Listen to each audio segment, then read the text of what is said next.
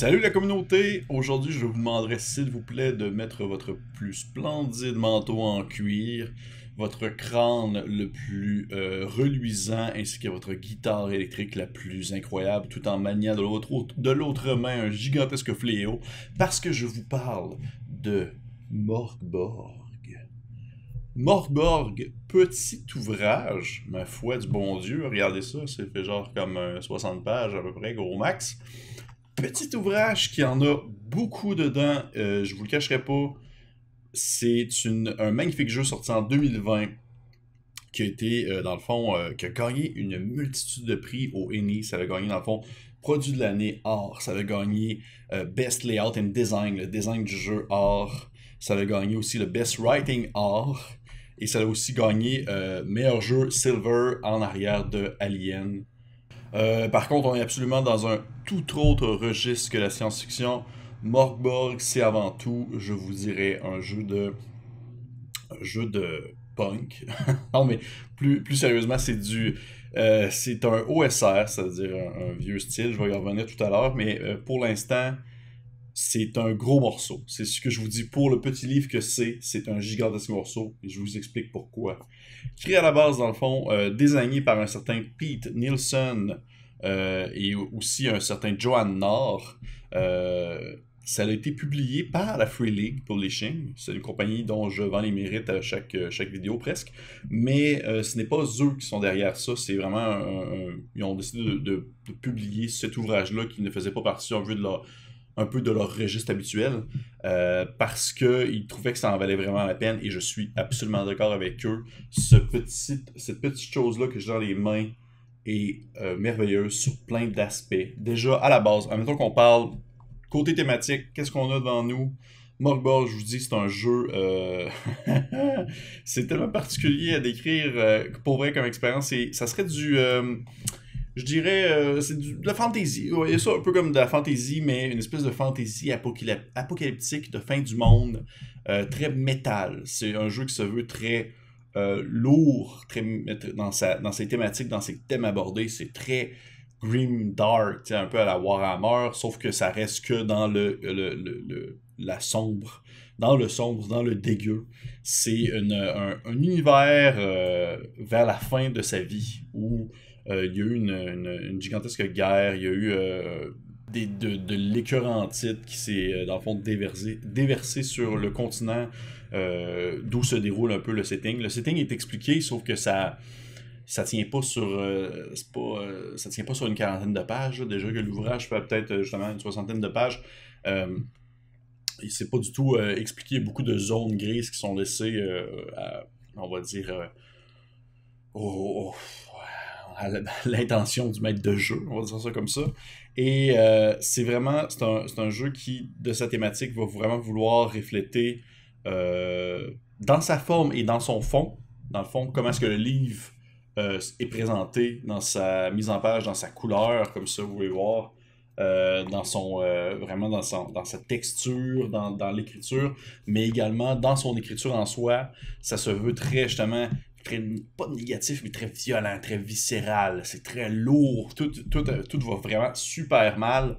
Euh, et euh, c'est vraiment un, espèce d'univers où vous allez incarner un, peu euh, cette espèce de, de personnage-là qui va un peu prendre en main sa destinée d'ici à ce que la fin du monde survienne.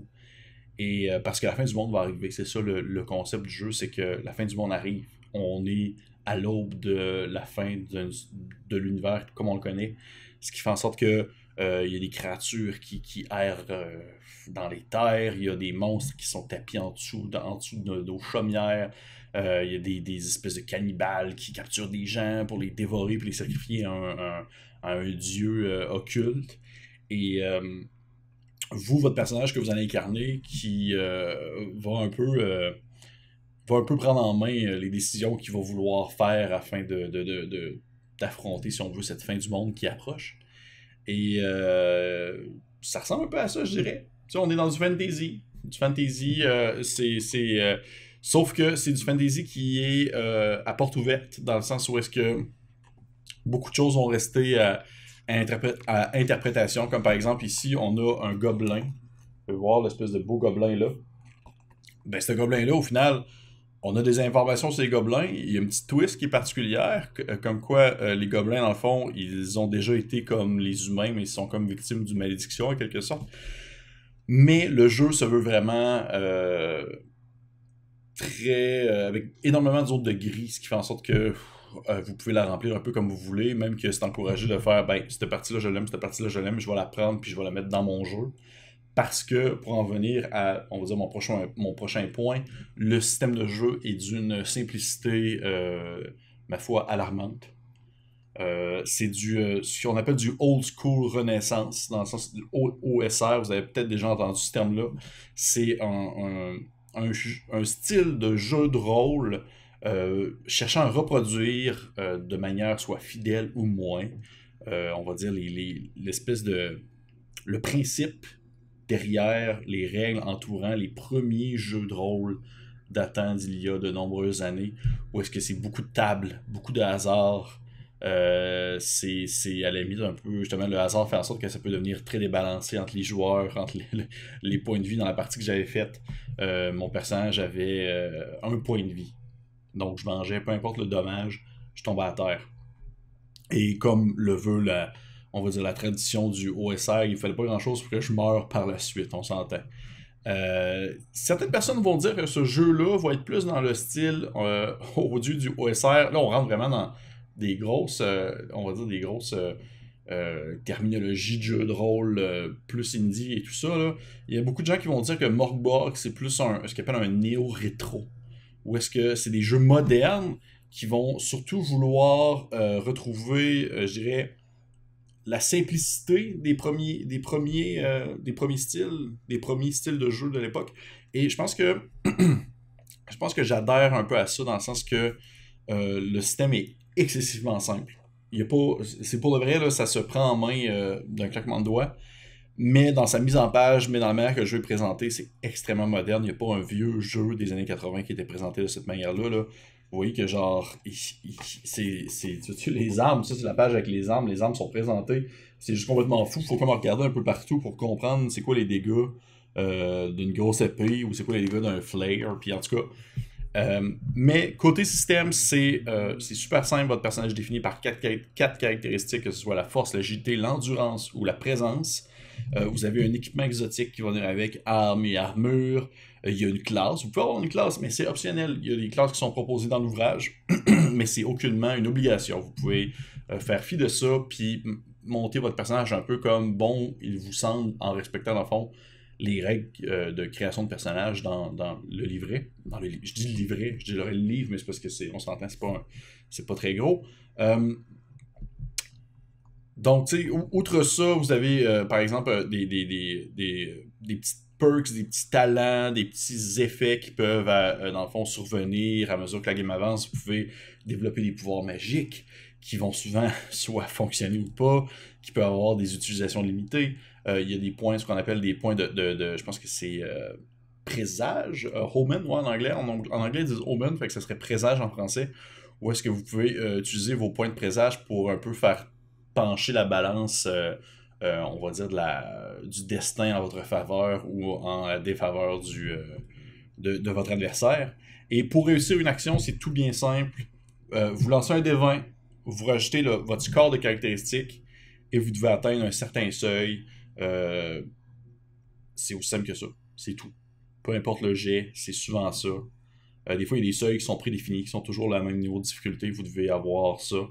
Euh, les caractéristiques, exemple votre fragilité, présence et tout ça, ça va être euh, des caractéristiques qui vont aller de moins quelque chose à plus quelque chose. Donc, euh, un peu comme les.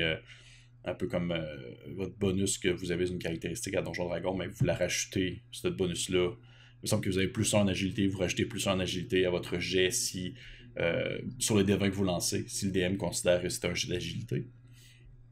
Et fait que ça ressemble pas mal à ça.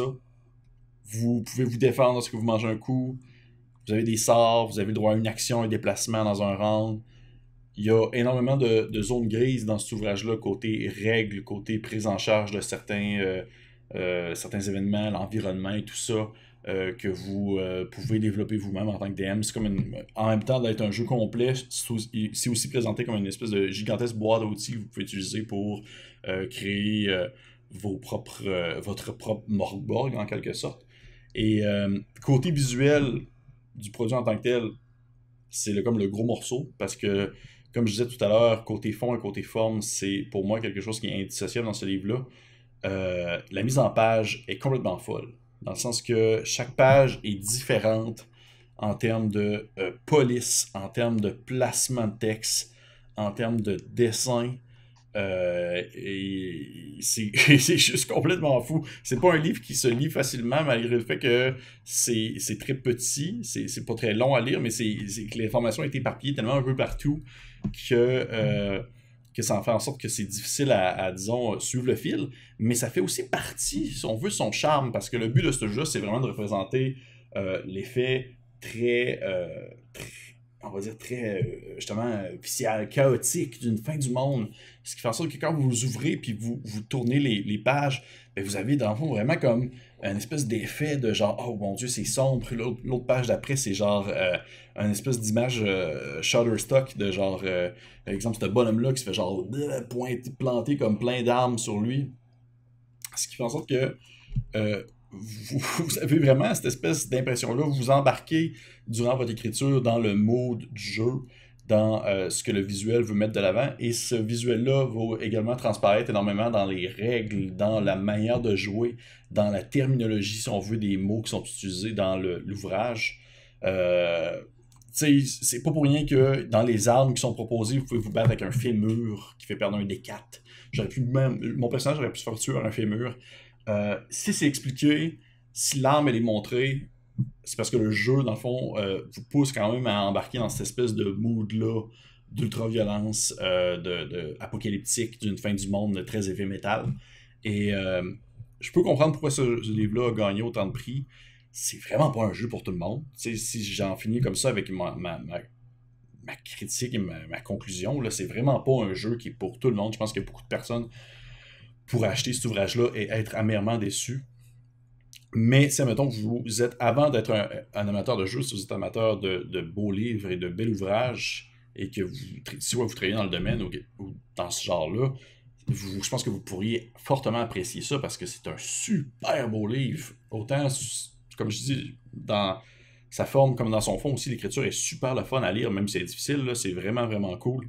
Et euh, par contre, je trouve vraiment que c'est euh, une expérience en soi je dirais pas que je ferais comme des, des, campagnes euh, interminables de Morgborg. Je suis pas nécessairement un, j'aime bien le OSR, j'aime bien le old school, sauf que c'est pas non pas, euh, pas là-dedans que je vais comme passer mon plus gros fun. Là. Je t'avouerais que j'ai d'autres on dirait d'autres aspirations que ça. Par contre, tu sais, j'avais fait un, one-shot avec des amis, je le DMF, ça a été une partie de plaisir incroyable, ça a été une vraie boucherie dans tous les sens du terme. Euh, tout le monde avait beaucoup aimé ça. Il y a beaucoup de personnes, et ça, c'est le point que je trouve un peu drôle pour, peut-être euh, dans ma conclusion pour dire ça, c'est que beaucoup de personnes m'ont dit Waouh, ils, ils, me disent, c'est. Comment j'imaginais Donjon Dragon à la base, je pensais que c'était ça, avant de découvrir Donjon Dragon, c'est-à-dire très euh, justement très, euh, très heavy metal, très euh, guitare électrique avec genre des dragons qui, volent dans le ciel, du bond qui se battent avec trois fléaux en même temps. Il, y avait comme cette espèce d'image-là de Donjon Dragon qui finalement se retrouve beaucoup plus dans Morgborg. Et pour je, je, vous conseille fortement de, jeter un coup d'œil si ça peut vous intéresser. C'est quelque chose qui. C'est un livre qui qui a qui, est très complet là-dedans. Dans le sens que vous avez seulement besoin de l'ouvrage de base, vous avez un scénario d'introduction là-dedans, vous avez tout ce que vous avez besoin pour faire vos personnages, comment d'aimer, les armes, il y a même un mini bestiaire avec quelques créatures, euh, et ça peut absolument, dans le fond, euh, être suffisant. Sauf que ce que je trouve vraiment cool, c'est qu'il y a déjà des des planifications de, de, suite qui sont prévues, dans le sens qu'il y a un Kickstarter qui, je crois qu'au moment où est-ce que cette vidéo-là va être en ligne, va déjà être lancé, euh, qui, a été créé par les, créateurs du jeu. Et euh, pour une suite, avec un vinyle, je crois, il me semble, si je ne me trompe pas, un vinyle de musique heavy metal pour fitter avec, euh, avec le setting, probablement des stretch goals, j'en ai aucune idée pour l'instant.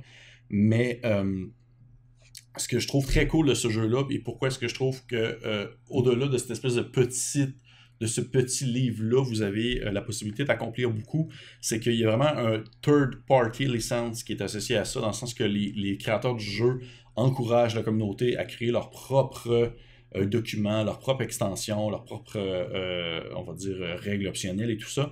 Et la communauté de Morborg, elle est franchement chouette. Pour vrai, j'ai rejoint plusieurs groupes où il y a de la discussion qui se fait, il y a du contenu qui se produit, il y a beaucoup de contenu sur le web pour ce jeu-là. Il, y a un bestiaire rajouté, il y a des règles qui ont été rajoutées pour le déplacement, dans dans les espaces sauvages. Il y a des nouvelles classes aussi qui ont été rajoutées, des nouveaux sorts, euh, une table de trinkets, des artefacts. Euh, il y a des générateurs de personnages en ligne. Il y a vraiment, pour vrai, la communauté de Morgborg, elle est quand même très cool parce que souvent, ils vont euh, respecter beaucoup le style visuel c'est en ça va toujours rester très flyé comme ça, mais ils vont aussi euh, euh, produire du contenu de qualité dans son fond. Je trouve que c'est vraiment très cool. Beaucoup de tables, beaucoup de tables de, pour générer des trucs aléatoirement. Et euh, pour ma part, je, je, mets mon, petit saut de qualité. J'imagine qu'on a un espèce d'effet 3D. On a dû comme dépenser 200 000$ pour faire un petit saut d'approuval de Pierre-Philippe. Mais sincèrement, si c'est le genre de choses qui peut vous intéresser quand on s'en dans quelque chose d'un peu moins connu, d'un peu plus obscur, essayer des nouvelles expériences. Euh, Morborg pourrait sauter là-dessus. Euh, c'est, moi, j'ai adoré. Ça ressemble à ça. C'était, euh, c'était Pierre-Philippe Renault pour ma petite critique de Morborg. J'espère que vous avez apprécié ça. Et on se dit. hein? On se dit quoi? À une prochaine fois.